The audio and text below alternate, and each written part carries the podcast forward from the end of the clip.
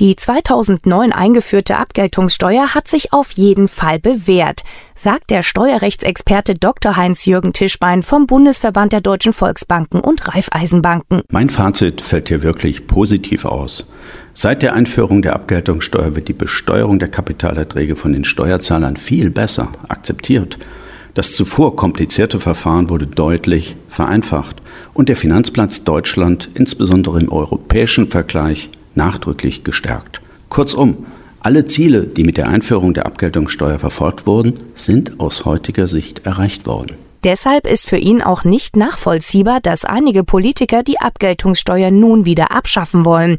Sie argumentieren, die Steuer sei ohnehin überflüssig, weil der inzwischen stattfindende internationale Finanzdatenaustausch eine Steuerflucht ins Ausland erschwere. Dem kann ich nur widersprechen. Ein internationaler Informationsaustausch über grenzüberschreitende Kapitalerträge und eine nationale Abgeltungssteuer sind kein Widerspruch.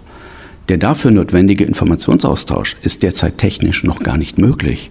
Es wird sicher noch einige Jahre dauern, bis die nationalen Steuerbehörden in der Lage sind, die erhaltenen Informationen tatsächlich auszuwerten. Auch dass die Abgeltungssteuer aus Gerechtigkeitsgründen abgeschafft gehöre und ein Privileg der Reichen sei, ist für den Steuerrechtsexperten nicht nachvollziehbar. Der einheitliche Steuersatz von 25 Prozent ist kein Privileg für die Reichen. Schon deshalb nicht, weil Dividendenerträge bereits vom auszahlenden Unternehmen mit 30 Prozent versteuert werden. Nur der nach diesem Steuerabzug verbleibende Gewinn kann tatsächlich ausgeschüttet werden. Die Dividende wird dann beim Anleger zusätzlich mit 25 Prozent Abgeltungssteuer besteuert.